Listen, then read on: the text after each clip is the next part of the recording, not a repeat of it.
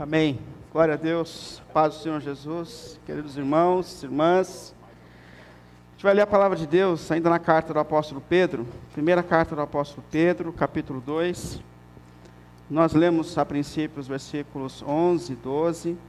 E agora a gente lê a partir do versículo 13. Então, primeira carta de Pedro, capítulo 2.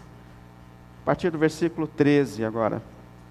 Queria depois pedir para que você deixe a sua Bíblia aberta nesse texto, para que a gente olhe para ele, encontre a palavra de Deus, a orientação de Deus para as nossas vidas. Então, 1 de Pedro, capítulo 2, a partir do versículo 13.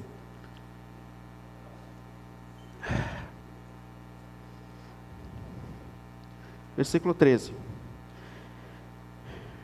Por causa do Senhor, sujeitem-se a toda autoridade constituída entre os homens seja ao rei como autoridade suprema, seja aos governantes como por ele enviados para punir os que praticam o mal e honrar os que praticam o bem. Pois é da vontade de Deus que, praticando bem, vocês silenciem a ignorância dos insensatos. Vivam como pessoas livres, mas não usem a liberdade como desculpa para fazer o mal.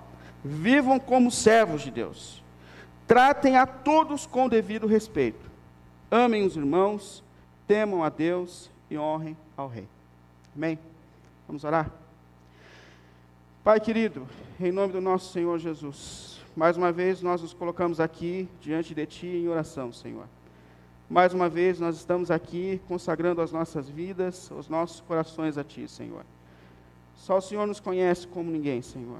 Mas nós sabemos que o Senhor tem propósitos para as nossas vidas, para a nossa caminhada. E nós nos colocamos nesse momento, Pai, mais uma vez diante de Ti, pelo santo nome de Jesus, pedindo que as Suas orientações venham sobre as nossas vidas e sobre os nossos corações, Pai.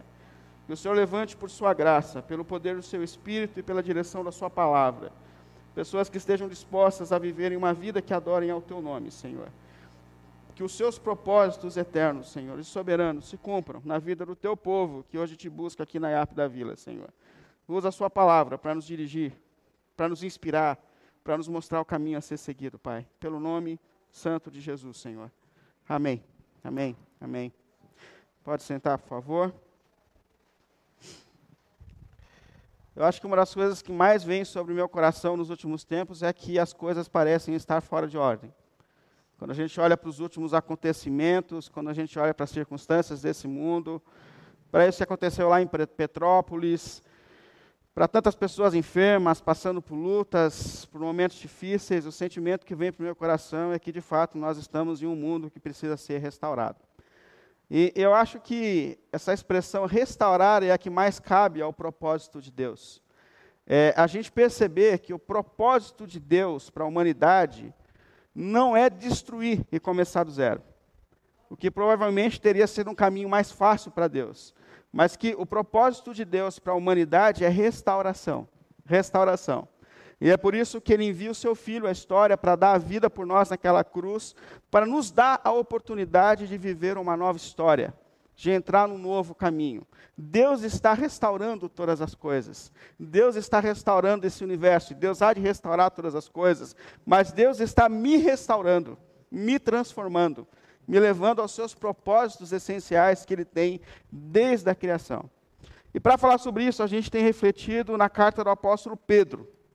Uma carta que, escrita por Pedro, aquele ser humano informe, problemático, imaturo, inconstante, que mostrou isso em todo momento na sua caminhada com Jesus, que ele não era um homem perfeito, que ele não era o melhor dos discípulos de Jesus, mas que foi transformado pelo poder do Evangelho, que foi transformado por Jesus e que passou a ser uma prova viva do poder que Deus tem de transformar seres humanos. Aquele homem inconstante, informe, sem formação acadêmica, se torna o principal líder da igreja no contexto da igreja primitiva. E agora é usado por Deus para falar com a gente, para falar sobre como nós também podemos entrar em processos verdadeiros de transformação das nossas vidas e da nossa história. E Pedro escreve a uma igreja que está passando por pressão por causa do nome de Jesus Cristo, a uma igreja que também não vive num bom contexto social, mas ele é usado por Deus para motivar esses irmãos a continuarem com a sua fidelidade a Deus, servindo a Deus, buscando a Deus, confiando a Deus, mesmo diante das catástrofes, diante, diante das perseguições que alcançavam as suas vidas e a sua caminhada. Semana passada nós vimos entre essas razões que Deus nos dá para viver, o que Deus fez de nós em Cristo Jesus. Nós vimos que nós somos casa de Deus, isso Pedro, Pedro deixa muito claro, lembrando todo aquele contexto do Antigo Testamento, onde a ideia é que Deus habitava no templo, Deus fala, não é isso. A principal habitação de Deus aqui na terra é o próprio Filho dele, em quem habita toda a plenitude de Deus. Ele é o templo vivo de Deus. E não só é templo, mas como nos fez templo de Deus. Isso é, o Deus dos céus e da terra, depois de Cristo na nossa vida, veio habitar em mim. Ele habita dentro de mim. E por que, que Deus fez isso? Por que, que Deus veio habitar em mim? Aí Pedro diz: o propósito de Deus é manifestar as virtudes daquele que tirou você das trevas à sua maravilhosa luz. Propósito de Deus, se manifestar através da minha vida, transformada pelo poder do Evangelho. Nós somos manifestações vivas de Deus no mundo, na história, onde nós estamos, com quem nós convivemos, nós devemos ser manifestações vivas de Deus. Razão para viver. Manifestar Cristo no mundo. Manifestar Cristo nos nossos relacionamentos. Manifestar Cristo, Cristo no seu ambiente de trabalho. Manifestar Cristo dentro da tua casa. Sentido que Deus nos dá para a vida, para continuar vivendo. E como nós podemos ser essa manifestação de Cristo no mundo? Ele fala: ofereçam as suas vidas como sacrifícios vivos diante de Deus. Olha a profundidade disso. Ou seja, o culto que Deus espera, o templo que Deus fez, não é um culto que tem um momento de adoração, mas é um culto que se expressa em toda a nossa maneira de viver. Somos templos de Deus, casa de Deus, com o propósito de manifestar Deus e cumprimos esse propósito. Quando nós entendemos que nós vamos ter que sacrificar o nosso eu para que a vontade de Deus prevaleça em mim. E à medida em que eu vou me santificando, eu me torno parecido com Ele, e Ele é manifestado através da minha vida e da minha história. Esse é o propósito de Deus para a nossa vida e para a nossa caminhada. A partir do capítulo 2, o apóstolo Pedro ele começa a detalhar sobre como nós podemos ser, de forma prática, uma expressão de Cristo na história.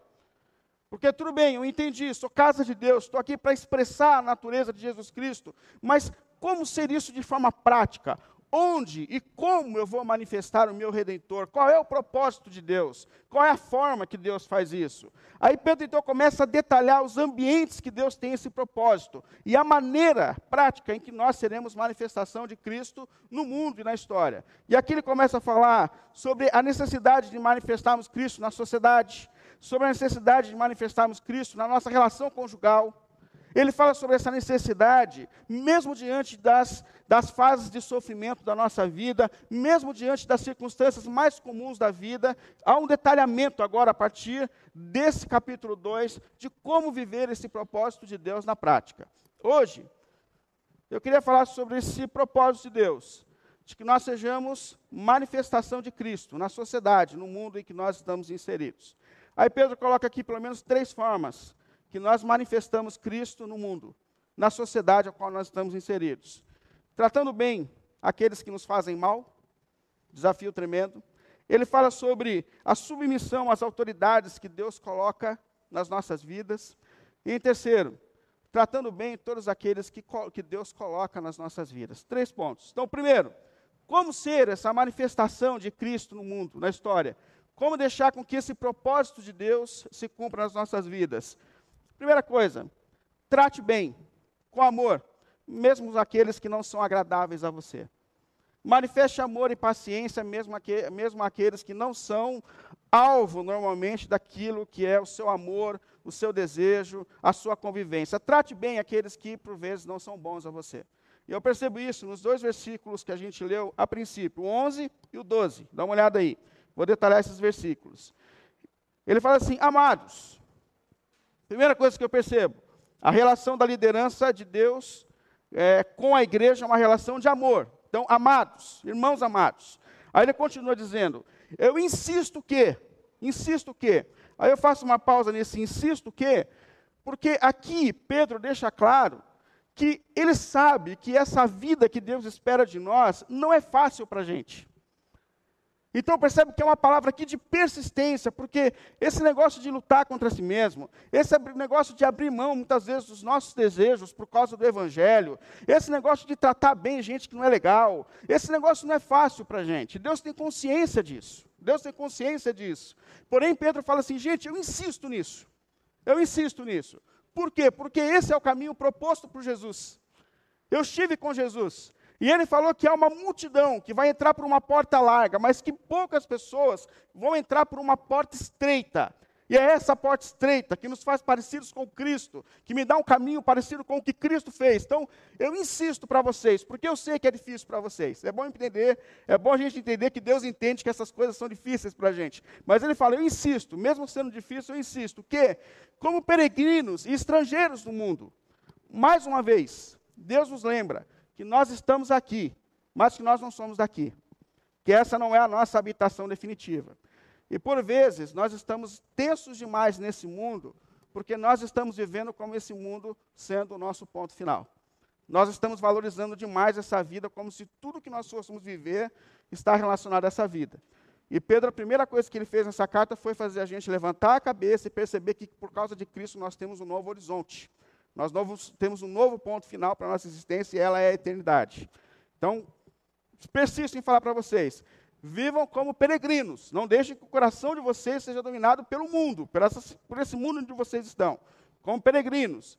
Mas, ao mesmo tempo, a gente não pode entender que Deus está dizendo que nós devemos viver enquanto nós estamos aqui como pessoas alienadas.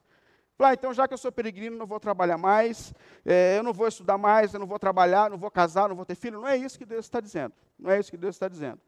É, é, todas essas coisas são boas e foram criadas pelo próprio Deus para a nossa vivência, então isso não é um problema. Qual que é o problema? O problema é que a gente tende a dar a essas coisas uma proporção demasiada. Esse é o problema. Por isso que Pedro continua falando assim, versículo 11 ainda. Então, como peregrinos nesse mundo, vocês se abstenham dos desejos carnais que guerreiam contra a alma. Normalmente, quando a gente fala assim de desejos carnais, ele está falando assim de sexo. Também, mas não é só isso. Os desejos carnais aqui são os desejos que em nós lutam para conquistar o nosso coração, para dar sentido à nossa existência, sentido à nossa vida coisas que trazem desequilíbrio para a gente. Por isso que o primeiro mandamento da lei de Deus é não terás outros deuses diante de mim, porque Deus sabe que depois do pecado, nós temos uma capacidade de pegar coisas boas e torná-las e lidar com elas de uma maneira ruim, torná-las o sentido da nossa vida e do nosso coração.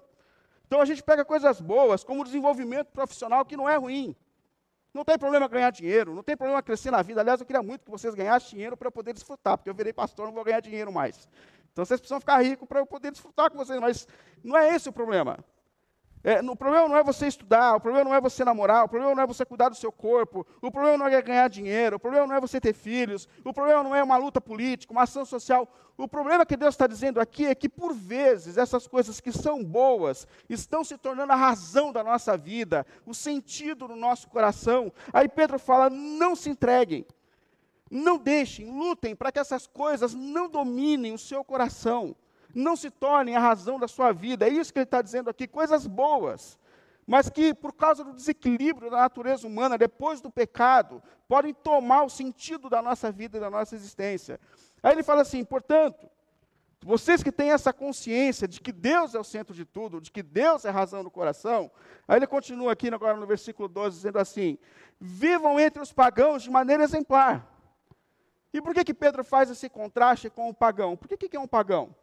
O pagão é aquele que se relaciona com Deus, mas o foco está em si mesmo. Aquela igreja estava inserida num contexto pagão, tinha um Deus para tudo. Uma divindade para aquela coisa, para fertilidade, para prosperidade, tinha Deus para tudo, para tudo.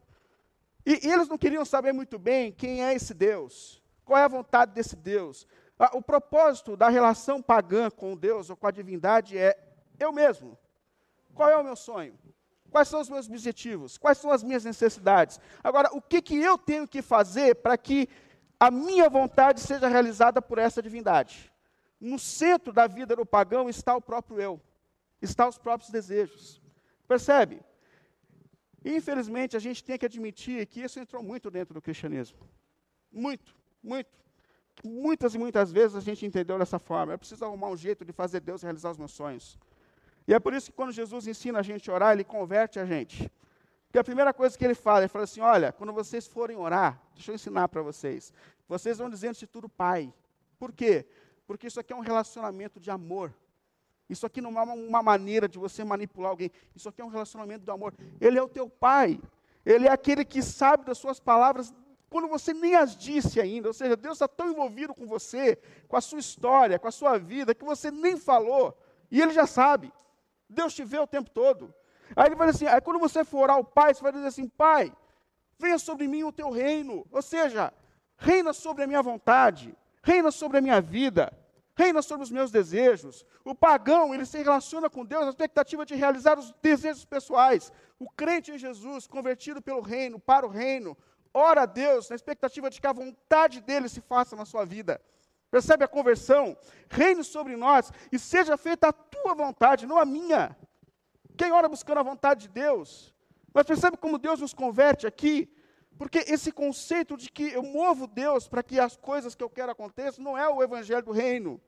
E Deus me converte dessa espiritualidade. Portanto, não sejam como os pagãos, ele está dizendo. Não sejam como os pagãos. Há um tempo atrás, no meu condomínio, onde a gente mora, alguém se machucou. É, se cortou. Foi uma coisa que foi um susto, assim, dentro do condomínio. É, aí passou umas semanas, outra pessoa se machucou dentro do condomínio. Falei, duas vezes alguém se machucou dentro do condomínio, precisou levado para o hospital. E aí, aí alguém colocou assim no grupo do condomínio: Gente do céu, vamos chamar um padre, um pastor, um pai de santo, um Buda, um espírita. Mas alguém precisa dar um jeito nesse negócio. Alguém precisa fazer alguma coisa. Percebe? Não importa quem vai resolver. Chama um de cada lado, porque alguém precisa dar um jeito. Isso é paganismo. Isso é a maneira de você buscar alguém que dê um jeito, mas você não se importa com quem vai fazer mas você se importa com, com o seu desejo, com a sua necessidade complementar. Mas aí ele fala assim: para vocês que entenderam o Evangelho do Reino, para vocês que entenderam que Deus é o Pai de vocês, para vocês que entenderam que Deus já está envolvido com a tua vida, que Deus está cuidando de você, mesmo quando você nem fala, porque Ele é um Deus de amor e um Deus de graça. Para vocês que desejam o reino de Deus sobre a sua vida. Aí ele fala: para vocês, vivam de maneira exemplar entre aqueles que são pagãos. Ou seja, por quê? Porque o crente em Cristo, ele tem a sua vida transformada pelo poder do Evangelho. Essa é a grande diferença. A nossa espiritualidade transforma a nossa vida, nos faz diferentes. E a nossa conduta, pautada agora na palavra de Deus, nos faz luz para o mundo. Nos faz é, ser uma maneira de referência para que as pessoas entendam quem é o verdadeiro Deus e como nós nos relacionamos com esse único e verdadeiro Deus. Portanto, vivam de maneira exemplar. Então, a primeira parte aqui é mexer em algumas coisas em nós para que nós possamos manifestar a natureza do Redentor. E à medida em que vocês comecem a viver segundo os propósitos de Deus, um estilo de fé que não move Deus, mas que te transforma. Aí ele fala: vocês serão bem, manifestação do amor de Deus, mesmo diante daqueles que lhe praticam o mal. E eu gosto também desse cuidado de Pedro, falando assim: olha, mesmo que vocês vivam essa vida dentro dos propósitos de Deus, vocês serão perseguidos. Existirão pessoas nesse mundo que não gostam de você. Mesmo vivendo de maneira correta, você vai ter problema no trabalho, vai ter problema no trabalho. Mesmo de maneira correta, vivendo, você vai ter problema, às vezes, dentro da sua família, vai. Mesmo vivendo de maneira correta, você vai ter problema ah, dentro da igreja, vai. Mesmo tentando ser um pastor alinhado pela palavra de Deus, você vai ter, você vai ter problema. Deus não foge dessa realidade. Ou seja, de qualquer forma, nós teremos dificuldades, de qualquer forma, nós seremos desafiados. Mas aí Pedro fala assim: Mas mesmo que vocês sejam perseguidos, continuando no versículo 12, ele fala assim: Que eles observem as boas obras de vocês. Que eles observem as boas obras de vocês. Essa expressão que Pedro usa aqui para falar observar, não é uma olhada à primeira vista. É, uma, é um observar onde que por vezes você vai chegar num ambiente, você vai se identificar como um cristão, e por causa da má reputação por vezes de cristãos, as pessoas vão olhar torto para você, como já aconteceu comigo. De uma senhora no, no, trabalho, no começo do trabalho, sentar na mesa e falou assim: Você é diferente. Senhor, o que, é que você é? Eu falei, eu sou crente, eu sou evangélico tal. Falou, vixe, eu odeio crente. Odeio crente, odeio, nem conhecia, odeio. Ai, meu Deus do céu, você está em outra mesa.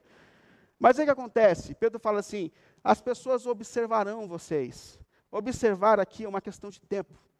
Em algum momento elas vão perceber que elas estavam equivocadas a seu respeito, porque você é um ser humano diferente, que alinha a sua vida segundo os propósitos eternos de Deus. Maravilhoso isso. Então, por vezes seremos perseguidos, mas se nós persistirmos em manifestar as virtudes do nosso Redentor, Deus está dizendo que em algum momento elas perceberão: nós somos diferentes há um rei sobre a nossa vida. Existem outros princípios que regem a nossa história. E mesmo quando essas pessoas levantam por perseguição e nós persistimos em continuar vivendo bem e fazendo bem, as virtudes de Cristo começam a se manifestar através das nossas vidas e através da nossa história. Portanto, façam bem, primeira coisa que Pedro está dizendo. Vivam de maneira agradável, sejam gentis, ajudem. Mas, mas o mundo é ruim, as pessoas são ruins, eu, eu fui maltratado no trabalho, não façam mal por mal faça o bem, dobre os seus joelhos, ore, mostre o outro lado da vida, mostre outra maneira de tratar, por quê? Porque é nisso que Cristo está sendo revelado em nós. Foi assim que Jesus se comportou no mundo diante das pressões e opressões que ele sofreu nesse mundo. Portanto, primeiro, trate bem mesmo aqueles que não são bons com você. Em segundo, nós manifestamos Cristo por meio de uma vida de sujeição às autoridades que Deus coloca nas nossas vidas. Aí eu coloco a partir do versículo 13 onde Pedro começa dizendo assim: por causa do Senhor. Isso é, a motivação para que nós vivamos de forma diferente é o Senhor. É o Senhor. É a primeira coisa, a nossa motivação é o Senhor, é a nossa fidelidade ao Senhor, é a nossa confiança na justiça do Senhor. É, sujeitem-se a toda a autoridade. Essa palavra que ele usa aqui para sujeição é uma expressão usada de forma muito comum na vida cristã. Por exemplo, os homens são chamados a sujeitarem-se às suas, suas esposas, e as esposas aos seus maridos. É o sentimento de quem se dispõe a servir o outro. É de quem entende que nós estamos aqui como servos. Então, sujeitem-se, sujeitem-se às autoridades. É, agora, qual autoridade que nós devemos nos submeter? Porque existem muitas autoridades que Deus coloca na nossa vida. Começa com os nossos pais, por exemplo. É, a autoridade primária da nossa vida é a relação entre pai e filho onde Deus fala na lei de Deus, no quinto mandamento, que o equilíbrio da sociedade vem por filhos que aprendem a honrar os seus pais. Ou seja, honra o teu pai e tua mãe para que tudo te vá bem na terra. A formação social começa essa submissão aos pais. É, mas honrem, honrem aos seus professores, honrem aos seus chefes. E no sentido aqui que Pedro coloca, honrem também as autoridades governamentais. Mas eu gosto desse versículo 14, porque ele fala quais são as autoridades a quais nós devemos nos submeter. Versículo 14, ele fala: Como que por ele, por Deus, enviados para punir os que praticam o mal e honrar os que praticam o bem. Ou seja, as autoridades que Deus nos chama aqui para que nós nos submetamos são aquelas que lutam pela justiça, por aquilo que é correto, e não a qualquer é, tipo de autoridade. Eu acho isso importante porque por vezes eu vejo gente lutando por causas políticas e por políticos e que perdem a capacidade de raciocinar por causa disso. Mesmo tendo roubado, mesmo tendo feito coisas erradas, ele é meu pai, ele, ele é meu líder. Não, não, não é isso que Deus está dizendo. Ou seja, nós vamos respeitar aqueles que lutam para que a justiça seja feita é, nesse mundo que nós estamos inseridos. Agora, uma das coisas que eu acho mais importantes que Pedro coloca aqui é a motivação que nós temos para viver em sujeição é a motivação que nós temos, mesmo diante dos desafios que nos cercam. Porque ele fala assim no versículo 15: Pois é da vontade de Deus. Ou seja, talvez você pare um pouco assim como eu e fale assim: Mas por quê? Que eu vou tratar bem pessoas que não me fazem bem? Por que, que eu vou me submeter a pessoas que eu não gosto? Por que, que eu vou responder com amor a pessoas que não são amáveis? Por que, que eu vou entrar nesse caminho de luta contra os meus desejos pessoais? Aí Pedro assim, porque essa é a vontade do Senhor. Ou seja, esse é o desejo de Deus para a sua igreja. Esse comportamento amoroso, passivo, mesmo diante do mundo ruim, é o desejo que Deus tem por nós. Essa é a razão que Ele nos dá. E, mais do que isso, é dessa maneira que nós manifestamos a natureza de Cristo. Porque lá no versículo 22, Pedro destaca que foi assim que Jesus fez. Versículo 22, ele fala assim: Olha, ele, Jesus, primeira coisa, não cometeu pecado algum. Ou seja, Jesus viveu nesse mundo de forma perfeita perfeita. É, nenhum engano foi encontrado na sua boca. Jesus não falou mal de ninguém. Jesus não fez mal para ninguém. Jesus não criticou ninguém. Jesus, Jesus não fez nada fora da justiça. Mas ele continua. Porém, ele foi insultado. Mesmo vivendo de forma perfeita, ele foi insultado. Mas quando insultado, ele fala, não revidava. Percebe? Ele não revidava. Ele não evitava. Quando sofria, não fazia ameaças a ninguém. E ele podia fazer. A pessoa Jesus olhando para alguém e falou: Você vai ver só, você está fazendo mal. Eu sou filho do Deus dos céus da terra, ele vai te pegar depois, você vai ver o que vai acontecer. Não, não, ele não fazia isso. Ele guardava tudo isso em silêncio no seu coração. E Pedro fala assim: Mas ele entregava-se àquele que julga com justiça. Olha que incrível isso. Por quê? Porque ele crê na justiça de Deus, porque ele sabe que o Pai é um Deus justo.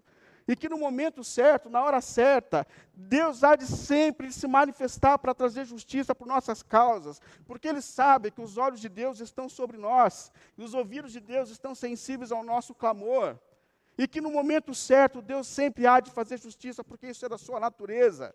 Portanto, por que suportar? Por que submeter? Porque foi assim que o nosso rei fez. Porque foi assim que o nosso rei fez, porque foi assim que o nosso redentor se portou. E é dessa maneira, igualando-se a ele, que nós nos tornamos evidências do caráter de Cristo no mundo, nos submetendo às autoridades. Ah, mas eu tenho um patrão insuportável. Meu irmão, luta, ora por ele. Terceira por ele. Eu tenho gente no trabalho que é insuportável, ora por ele. Não entra nessa luta de boca a boca, de discutir, de dar respostas, de ver quem vai ganhar a luta. Não é isso que Deus está dizendo. Ore por ele, ora por ele, porque isso te torna parecido com o teu redentor. Isso te torna parecido com o teu redentor. E terceiro e último, caminho para que a gente manifeste a natureza do nosso redentor na sociedade em que nós estamos inseridos. Tratando com amor todos aqueles que Deus tem colocado nas nossas vidas. Aí você olha a partir do versículo 16, 16 e 17. Vivam como pessoas livres mas não usem a liberdade como desculpa para fazer o mal. Vivam como servos de Deus. Tratem a todos com o devido respeito, todos. Amem os irmãos, temam a Deus e honrem ao Rei. Primeira coisa, vivam como pessoas livres. Nós somos libertos, nós somos livres. Nós não temos mais a culpa, o pecado já não domina mais a nossa vida, nós não somos escravos de nada e de ninguém, a não ser servos do Deus Altíssimo. Ponto final. Nós somos libertos. E não só libertos do pecado, mas libertos para viver uma vida que glorifica a Deus, porque agora o Espírito de Deus mora em mim e me capacita, me direcionando pela palavra, para viver uma vida que glorifica a Deus. Então, assim, vocês são livres. Nós somos libertos por Deus. Isso é graça de Deus. Nós não fazemos mais nada atrás de recompensa, de reconhecimento, mas tudo que nós fazemos agora é uma resposta a essa graça que Deus nos deu. Nós fomos libertos. Mas ele fala assim: mas não usem não usem essa liberdade que Deus te deu como uma desculpa para viver fazendo mal. E eu acho isso tão importante. Por quê? Porque a gente pode dizer, bom, fui salvo pela graça. Já fui declarado filho de Deus. Agora eu vou viver a vida como eu quero. Fui liberto por Deus. Não, não. Não usem essa liberdade para viver como vocês querem, Pedro está dizendo. Cuidado com isso, Pedro está dizendo. E eu acho que tem um contexto, um contexto muito importante, um conceito muito importante. Porque, de fato, às vezes a gente olha entrar no novo céu e na nova terra como um momento em que a gente vai caminhar aqui, focado nas nossas lutas, e quando a gente chegar lá no céu, Deus vai tacar fogo em tudo, acabou, e, e começa tudo novo. Não, não. Tem que dar atenção. O projeto de Deus para a nossa vida e para esse mundo é de restauração. Presta atenção nisso. Jesus foi ressurreto por Deus, mas o corpo, o túmulo está vazio, o corpo é o mesmo. Mas esse corpo foi transformado pelo poder de Deus. E assim como Deus age de forma transformadora no mundo, Deus está agindo de forma transformadora em mim e na minha história. Percebe? Antes de Deus me colocar numa nova habitação, Deus está trabalhando na vida dos habitantes dessa nova habitação. Deus está trabalhando em mim. Por isso Pedro está dizendo: cuidado, não viva de qualquer forma. Você não foi liberto para viver de qualquer forma. Você precisa, nós precisamos viver a transformação da nossa vida a partir de agora. Agora que nós entendemos o que Cristo fez por nós, agora que nós estamos entendendo o projeto de Deus para a nossa vida, não use essa liberdade que vocês têm em Cristo para viver longe de Deus e longe dos propósitos de Deus. Muito pelo contrário. Você foi chamado para viver um processo de restauração. O que Deus quer em nós é restaurar a nossa vida restaurar a nossa comunhão com Deus, restaurar os nossos relacionamentos, restaurar o nosso casamento, restaurar, restaurar a nossa relação com os nossos filhos, restaurar a nossa vida em comunidade, é restauração. Deus está restaurando as nossas vidas. Deus está restaurando a nossa história.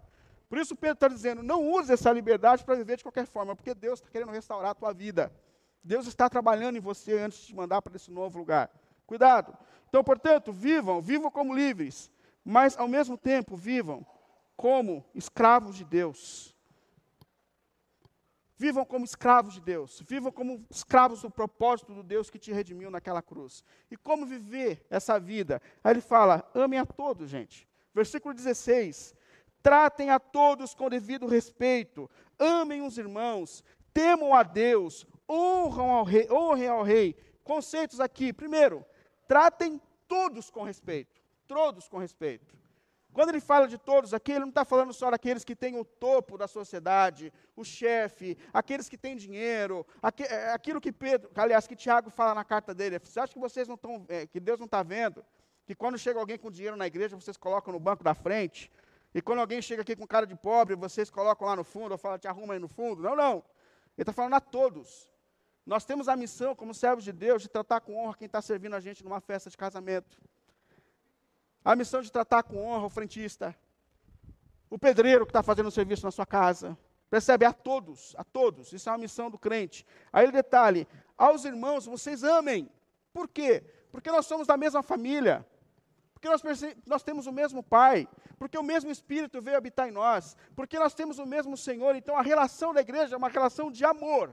Amem aos irmãos. Aí ele fala: a, a, temam, temam a Deus. Percebe que há aqui diante de Deus um outro comportamento. O temor é a consciência de que Deus é o juiz justo. Como disse Jesus, não temam aos homens, temam a Deus. Os homens não matam, só matam o corpo. O máximo que eles podem fazer com você é matar o corpo. Mas há um Deus que pode condenar a alma, o ser humano por completo. Então, amem é, as pessoas, mas temam a Deus, sejam fiéis a Deus. Isso aqui está relacionado com fidelidade a Deus, com compromisso com Deus, com entre todas as forças que nos pressionam nesse mundo, que nós devemos ser fiéis acima de tudo a Deus, a Deus. E honre ao rei. Honrar ao rei é o sentimento que nós devemos ter por todos os seres humanos do mundo. Ou seja, tratar todos com honra. E por incrível que pareça, queridos irmãos, é nesse comportamento que nós nos tornamos expressões vivas do caráter de Jesus Cristo no mundo e na história. É quando nós aprendemos a viver essa vida de sujeição a Deus, aos propósitos de Deus, que o caráter do nosso Redentor se revela e que o propósito de Deus se manifesta através das nossas vidas. Eu queria fechar com três observações. Primeiro, primeira observação. Você acha que a sua vida tem sido uma expressão de Cristo onde você tem vivido e andado? Pense sobre isso. No seu ambiente de trabalho, na relação que você tem com os seus amigos, você tem sido uma expressão de Cristo dentro da sua casa, dentro da sua casa. A natureza de Cristo tem se manifestado através da sua vida. O que é que precisa ser alinhado, talvez, nos seus, nos seus caminhos, para que Cristo seja mais visto através da sua vida? Confesso que essas pregações têm falado muito comigo mesmo. Eu acho que esse é um problema ou um benefício de você pregar expositivamente, porque é Deus quem fala. Eu não falo o que eu quero, mas eu estou tentando falar aquilo que Deus está falando na palavra dele. E quantas vezes eu lembro que eu parei nessa semana e me coloquei diante de Deus dizendo assim: Senhor, quando eu preciso ser transformado ainda? Quantas coisas precisam ser mudadas na minha vida para que eu seja um sacrifício vivo diante de Ti? Como eu sou infantil, como eu sou imaturo, como eu sou maturo. Mas quantas vezes nessas angústias eu tenho me ajoelhado diante de Deus, eu tenho percebido que Ele tem me ajudado nessa luta. Quantas e quantas vezes? Quantas e quantas vezes? Então te convido a pensar, você tem sido uma expressão viva de Cristo nesse mundo em qual você, no qual você está inserido? As pessoas estão vendo que você é uma pessoa diferente nas suas palavras, no seu comportamento. E mais do que isso, você tem sido uma expressão de Cristo na vida daqueles que incomodam você. Esse é um tremendo desafio. Por isso que Pedro está dizendo, gente, eu persisto, porque eu sei que não é fácil ser uma expressão de Cristo diante de pessoas que nos fazem mal, de pessoas que são, que são desconfortáveis para a gente. Mas aí Pedro nos faz olhar para Cristo e ele fala: gente, foi isso que o nosso Redentor fez. Esse é o caminho que nos torna parecido com ele, porque quando ele foi insultado, ele não revidava. Escuta aqui essa informação a respeito de Jesus. Quando insultado, ele não revidava. Quando sofria, ele não fazia ameaças, mas entregava aquele que julga com justiça. Ou seja, é, ele suportou essas vozes, mesmo sendo perfeito, mesmo não cometendo erro, ele suportou essas vozes, porque ele confiava na justiça de Deus, e isso é importante para a gente, porque eu acho que a maior sensação que a gente tem quando a gente não corresponde aos injustos, é uma sensação de que está saindo perdendo, eu perdi a briga, ah, eu perdi a discussão, tiraram o meu direito, e a sede do olho por olho, dente por dente, é, vem sobre nós e a gente é instigado. Mas quando a gente olha para Cristo e fala: não, não, o Senhor não fez mal por mal, gente. Não foi dessa maneira que Jesus correspondeu às pressões e às tensões dessa vida. E resistir dessa forma, lidar de forma diferente, manifestar amor, mesmo sobre aqueles que não manifestam amor, é o que nos torna parecidos com o nosso Redentor. Foi isso que ele fez até dar a vida por nós na cruz. Percebe? Quando Pedro vê aqueles homens vindo para prender Jesus, e ele saca a espada, e ele fala, e ainda é ruim de mira, que acerta a orelha em vez da cabeça. Aí Jesus fala assim: para, Pedro, para, para, para, esse negócio não é o nosso negócio, Pedro. Para, Pedro. Você não sabe que eu sou o Deus dos céus e da terra. Você não sabe que se eu quisesse agora, eu daria uma ordem e anjos se manifestariam. Há um exército de anjos aqui olhando para a gente, que você não tem visão espiritual.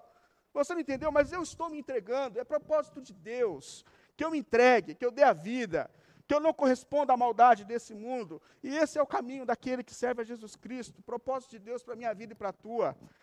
Tratar com amor aqueles que não são amorosos, fazer o bem àqueles que não são bons, não responder à mesma altura. Eu aprendi a minha vida inteira que o, o bom nesse mundo é aquele que não leva desaforo para casa. Não sei se você aprendeu isso, mas eu lembro disso. Falou, fala mais alto. Brigou, briga mais. Bateu, bate mais forte. É isso que me levava para casa com orgulho. Mas no reino de Deus é diferente. No reino de Deus nós aprendemos a dominar a nós mesmos. O forte é quem domina a si mesmo. É o amansado. E Jesus fala assim na, nas bem-aventuranças: bem-aventurados os mansos, porque eles são herdeiros. Porque talvez você fale assim, mas eu perdi, perdi a discussão, perdi o terreno, perdi a causa, perdi o dinheiro. Mas não, não, você é herdeiro de Deus. Deus tem preparado todas as coisas para você. Calma. O justo juiz há de se manifestar sobre a história mas manifeste amor enquanto você está aqui. Mas por último, qual é a sua motivação para você entrar por esse caminho? Porque você pode dizer assim: eu vou entrar por esse caminho porque em algum momento vai ter recompensa, em algum momento meu chefe vai, vai reconhecer, o meu pastor. Mas aí Jesus para aqui, por meio de Pedro, e fala assim: façam tudo isso por causa do Senhor. Percebe que a motivação que eu tenho na vida para viver segundo os propósitos de Deus, para viver segundo a vontade de Cristo, não é mais a recompensa, mas é a graça que alcançou a minha vida. É saber que isso me torna parecido com meu Senhor. É o sangue dele derramado naquela cruz que me motiva a viver uma vida que glorifica Ele. Então, qual é a minha motivação? Ah, pastor, mas eu vou entrar por esse caminho. Tanta espiritualidade mais fácil. Tanta igreja com doutrina mais fácil, mas eu vou entrar para esse negócio, eu vou ter que abrir mão disso, disso, disso, disso, disso. Ó, oh, mas é por causa do que ele fez na cruz. Esse é o caminho que louva a Ele, o teu Redentor, aquele que deu a vida por você. Essa é a motivação que eu tenho para servir. Essa é a motivação que eu tenho para ser pastor. Essa é a motivação que eu tenho para continuar vivendo. Essa é a motivação que eu tenho para lutar contra mim mesmo. É saber que essa é a vontade daquele que me redimiu naquela cruz. Amém? Que Deus nos levante nessa sociedade para ser manifestação da sua natureza, do seu caráter, mesmo diante de todos os desafios, em Cristo Jesus. Amém? Vamos ficar em pé para a gente cantar, depois orar, por favor.